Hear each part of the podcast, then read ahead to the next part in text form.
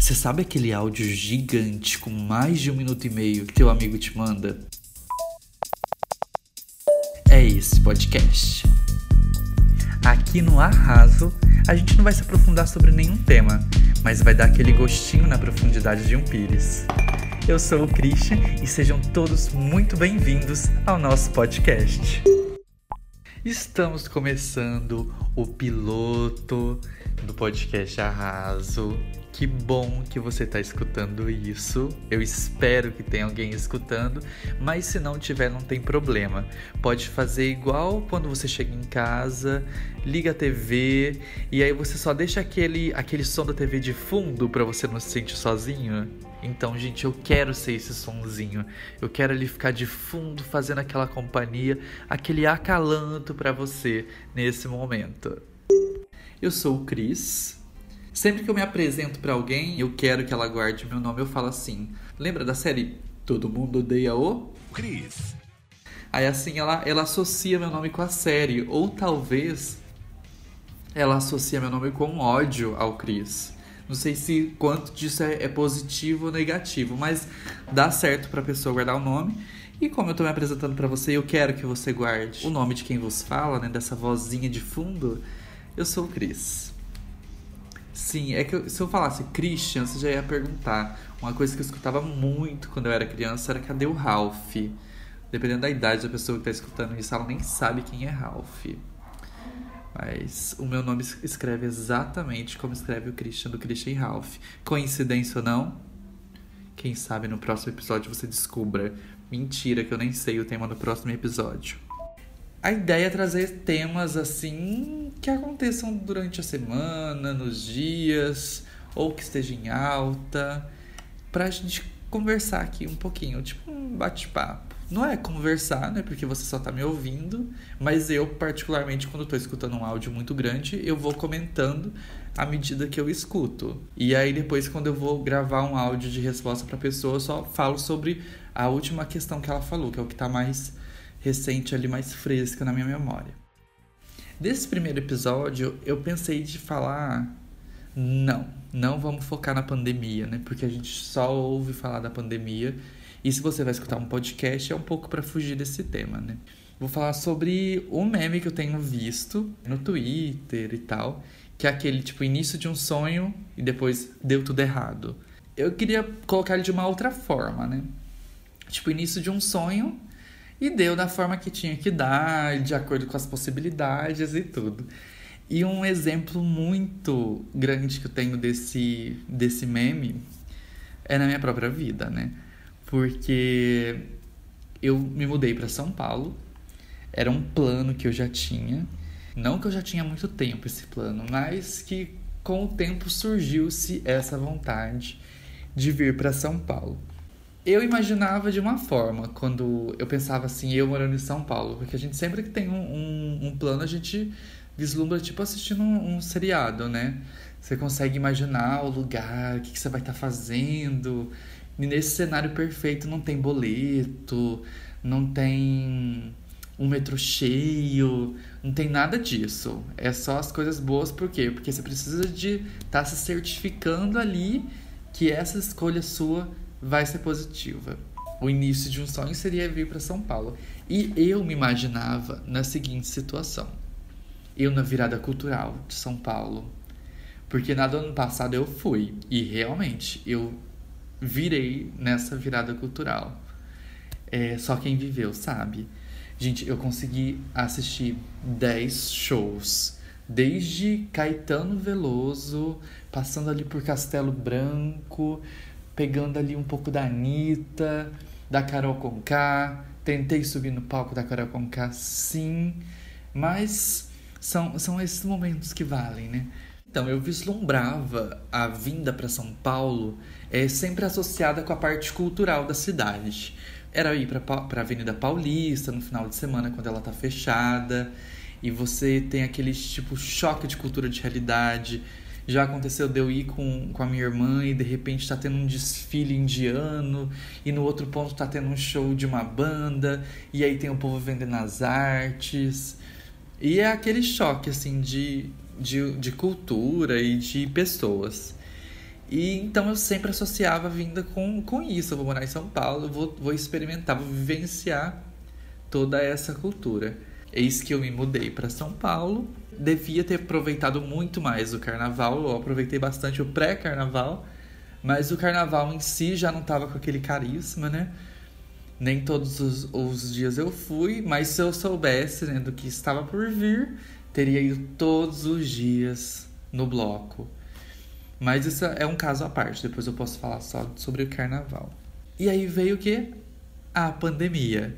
Tudo bem, eu tinha falado no começo que a gente não ia ter ela como tema principal, mas.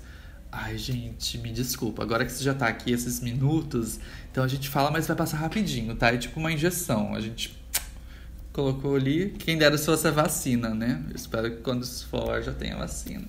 Vamos ser otimistas. E aí eu me vi numa situação completamente diferente, né? Morando aqui em São Paulo, sem a possibilidade de conhecer a cidade. Então, basicamente, a minha bolha virou a minha casa. Porque não tem como ir trabalhar num lugar físico e também não tem como encontrar amigos e não tem como fazer um chá de panela, que eu já fiz até a lista, gente, de quem eu quero chamar pro meu chá de open house.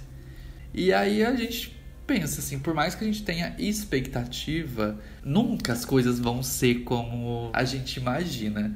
É como se a nossa expectativa fosse aquela versão de um filme perfeito para a situação.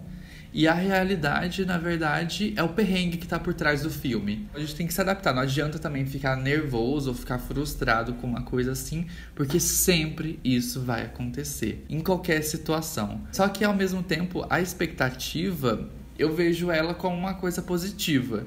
Por mais que todo mundo fale, ah, não crie expectativas, ela é como se fosse uma, uma válvula que te impulsiona para alguma coisa. Se você tem uma expectativa em alguma coisa, você imagina a melhor das hipóteses para aquilo e isso faz com que você comece a fazer determinada coisa. Tanto que eu tinha expectativa de fazer um podcast. A realidade é o quê? É a gente debatendo sobre esses assuntos e vamos ver no que, que vai dar. Eu fui até pegar um livro que fala bastante sobre felicidade, que são crônicas. Só que aí eu percebi que esse livro, ele tá emprestado. A pessoa que tá com esse livro, eu não posso nem criticar porque eu tô com o livro dela também. Fica essa situação complicada, né? É como se eu tivesse segurando esse livro dela, achando que um dia eu vou receber o meu de volta. E sabe-se lá se a pessoa não tá fazendo a mesma coisa.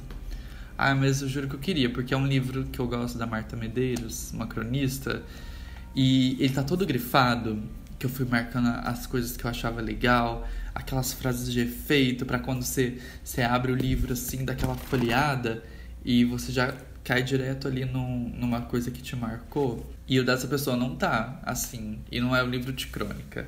Falando nisso, eu preciso até saber onde que tá. Ah, tô vendo ele daqui, tá guardado.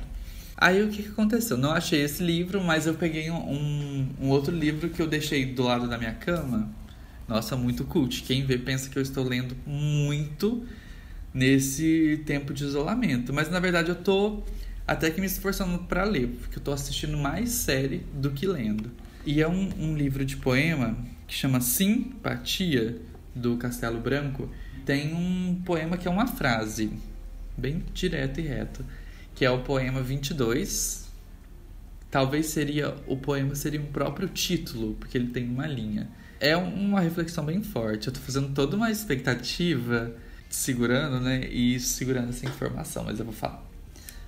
Olha, seus pais também nunca tiveram a idade que têm. É isso, poema. Mas é interessante porque você pensa assim: quando você é criança, você vê as pessoas adultas. E o que, que você acha que é um adulto? A pessoa que tem o quê? 20 e poucos anos. E aí você chega nessa idade, você passa dessa idade e você percebe que o adulto é uma grande ilusão. Porque ninguém, aqui fala os pais, mas ninguém nunca teve a idade que tem. Até lembrei de um, de um caso engraçado. Tinha uma amiga que postou no Facebook uma foto dela toda poderosa. E aí ela tava falando sobre acredito que os 40 anos dela, que ela era um, uma mulher que ela valorizando, né, tudo que ela já viveu e tudo. E aí eu coloquei, ai, linda, a gente não é só a idade final que a gente tem, nós temos dentro da gente todas as idades que a gente já viveu.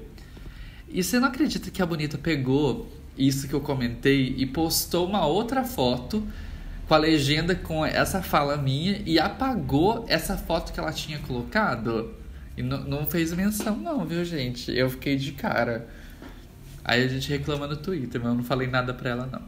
É engraçado pensar, porque a gente sempre pensa que alguém que seja mais velho que a gente é uma pessoa que tá tranquila, que tá plena de todas as suas ações e que ela não tem nenhum receio, que ela não tem nenhum medo, que não tem nada que preocupa ela, porque ela tá num patamar de que ela é adulta agora, então tudo que ela tomar de decisão é muito assertivo.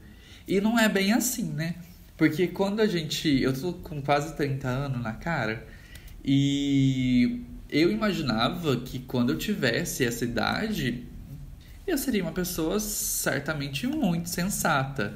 Percebo que não sou. A gente tem muito que aprender o tempo todo. Então sempre é uma novidade. Então a gente olhar as pessoas é, sejam elas mais velhas ou mais novas que a gente, desse ponto de vista de que elas nunca tiveram aquela idade, é que tá todo mundo sempre numa descoberta. Então não, não existe uma idade em que a pessoa vai saber tudo.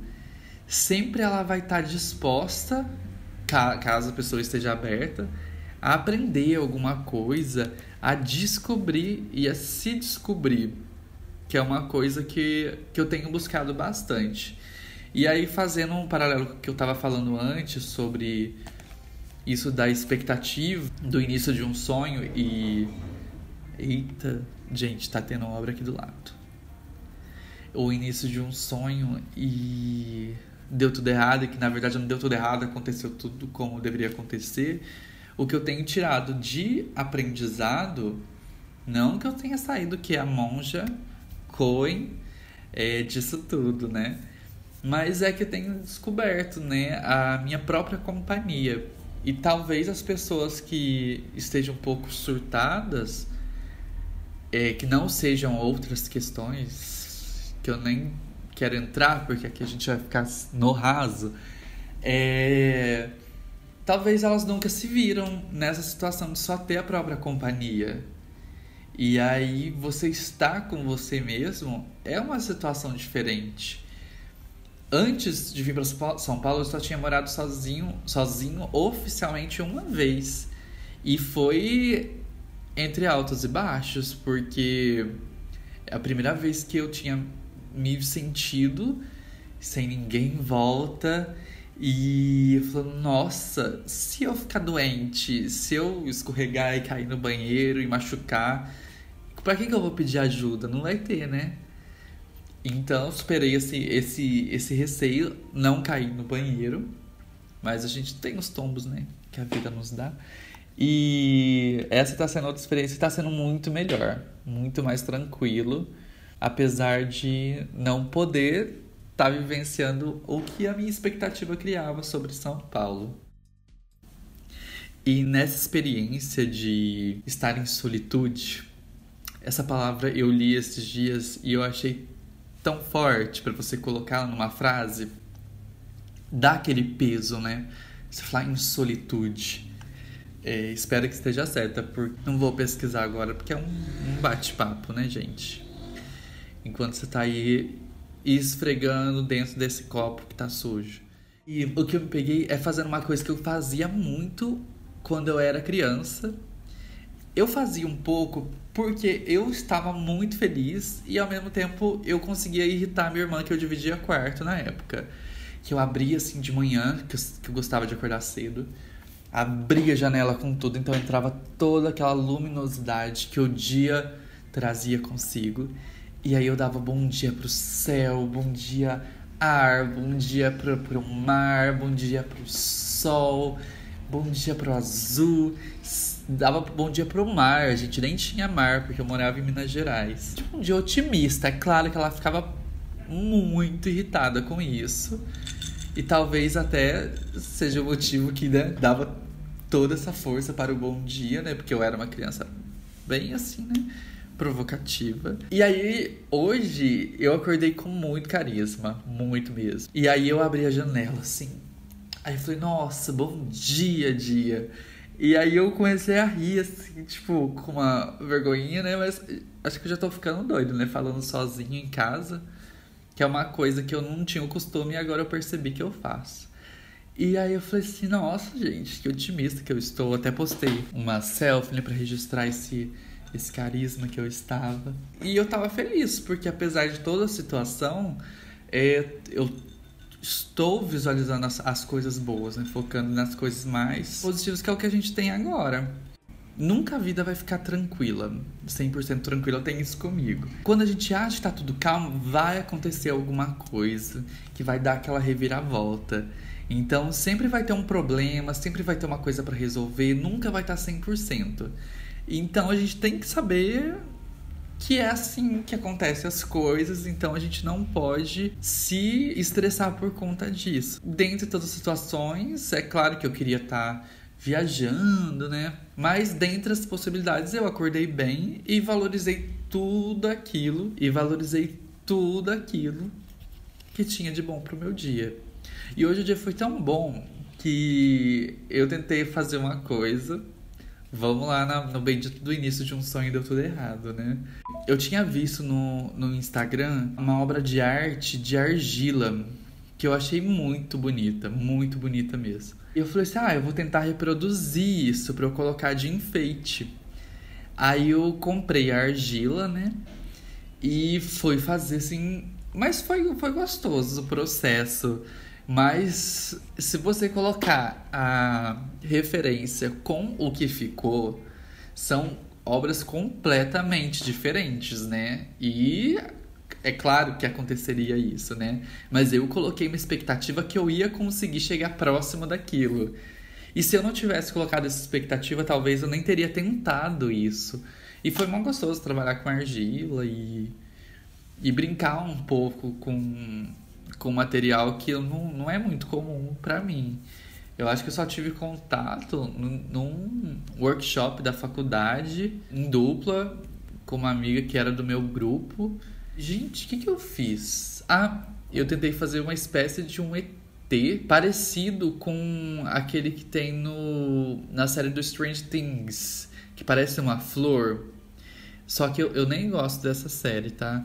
É que veio na hora na minha cabeça e eu falei, ah, eu vou tentar fazer ele assim. Ela fez um rosto pela metade ela foi, foi bem engajada, viu? Ela tem. Se fosse para ela ter feito essa obra, acho que teria ficado o resultado melhor. E foi legal, assim, ter experimentado isso, mesmo que não tenha dado certo, mas foi gostoso, né? Brincar com, com argila. Tô com as unhas tudo preta, tô com as unhas. Tô brincando, mas. Gente, né? Aquela brincadeira que você sabe que é verdade. Mas foi gostoso, foi uma experiência diferente para um dia, né? De quarentena. E na hora que eu fui comprar essa argila, eu tinha colocado todo o aparato, quase um astronauta indo para Júpiter. Na volta, é, tinham duas mulheres conversando no passeio, na, na calçada. Aí, gente, só que elas estavam se gesticulando de uma forma que eu fiquei muito curioso para saber o assunto. Aí eu já comecei o que? Andar devagar, focar todo o meu sentido da audição para aquelas duas moças. E aí eu passei perto dela. E aí uma delas pegou e falou assim: Nossa, você fez certíssimo de ter tomado essa atitude. E aí eu falei: Nossa, gente, que atitude ela tomou. Aí eu já fui passando do lado ali que eu tava louco para saber que atitude que essa mulher tinha tomado. E aí elas abaixaram o tom da voz. E aí eu senti que não que elas não iam falar, mas eu tava muito afim de ficar ali para escutar. Vocês já fizeram isso de acompanhar uma conversa na rua porque tá gostoso e você quer perguntar, você quer interagir para poder saber todo o contexto, mas é óbvio que você não vai fazer isso. Então você vai pegando tipo um pedaço de conversa aqui, um pedaço de conversa ali e por fim você você fica sem saber de nada, só fica curioso. Ai, gente, quem nunca pegou tipo um, um ônibus ou metrô tava com o fone, ia dar o play naquela tua playlist, tava o assunto das duas pessoas interessante, então você não dava play e ficava acompanhando. Eu já fiz muito isso. Nossa, principalmente na época que eu ia pra faculdade, eu escutava muito conversa dos outros. É que é uma forma de você acompanhar ali como uma terceira pessoa, tá tipo assistindo uma série, não me julguem. E outra coisa que eu percebi, toda a mudança com tudo que aconteceu, algumas coisas elas se mantiveram só que num outro formato, né? A gente estava acostumado que a em show, então agora a gente tem as lives, né? Você entra tipo às 7 da noite no teu Instagram, tem o que? Umas 50 lives acontecendo, você tem que ficar passando pro lado. Às vezes você entra numa live e só tem você, às vezes você fica ali é, meio sem jeito de sair, né? Nossa, gente, eu tô perdendo o fio da meada. O que eu tava querendo dizer é que as coisas se permanecem, mas elas se adaptam numa outra situação. O que era muito comum era quando alguém chegava em você e dava aquele elogio, né? Nossa, mas que linda essa sua camiseta, essa sua camisa. E eu não sei vocês, mas eu sou daqueles que realmente não acato elogio, mas você tipo justifica, imagina, comprei na promoção, paguei 25 reais. Ou, ah, não, eu que cortei a manga, eu que fiz ela assim, e assim por diante. Você já meio que já revela assim, calma, não é tudo isso, não é digno de elogio. Aí Hoje eu falei que eu tinha acordado muito bem. Aí eu postei uma foto e eu tava engajado ali. Teve um comentário que a pessoa falou assim: Nossa, que lindo que você tá. Eu falei: Imagina, é esse filtro aqui que eu usei. Aí eu já mando o filtro pra pessoa. Aí a pessoa fala assim: Nossa, ficou muito legal a foto. Ah, imagina, passei um tempão ali no, no Lightroom para chegar nessa cor que você tá gostando. Então é, é o tipo de, de do elogio que você não aceita, você se justifica, né? São tempos modernos e a gente tá, tá nessa vibe. E agora chegou aquele momento. A minha intenção é que no episódio 2 eu tenha uma participação de alguém pra gente entrar num outro assunto de forma rasa também, mas que traga ali uma, uma voz que seja uma cereja do bolo. Provavelmente ninguém vai querer, vou contar com os amigos, né, para poder trazer aqui e quem sabe gerar esse conteúdo e vamos assim descobrindo juntos o que vai ser desse podcast. E que quando acabe fique aquele silêncio, você fala: "Nossa, já acabou". Não tinha nem percebido. Ou pelo menos, mas a pessoa fala assim: "Nossa, já acabou, não tinha nem prestado atenção". Ou que tipo, que bom que tá esse silêncio. Não, você não vai ser essa pessoa. Eu espero que você tenha gostado desse episódio piloto da primeira temporada do Arraso, é, onde é aquele áudio né, que você recebeu enorme, que aquele seu amigo entra em mil assuntos e por fim ele não queria falar nada. Ele só queria saber como que você tá, se você ouviu até aqui. Muito obrigado. Manda esse podcast para alguém que te manda esses áudios gigantes. Você fala, olha, escuta isso.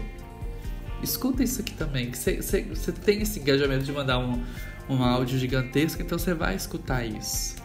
Porque assim, tudo não passa de uma grande expectativa. E a realidade você vai descobrir no próximo episódio. Um beijo até a próxima!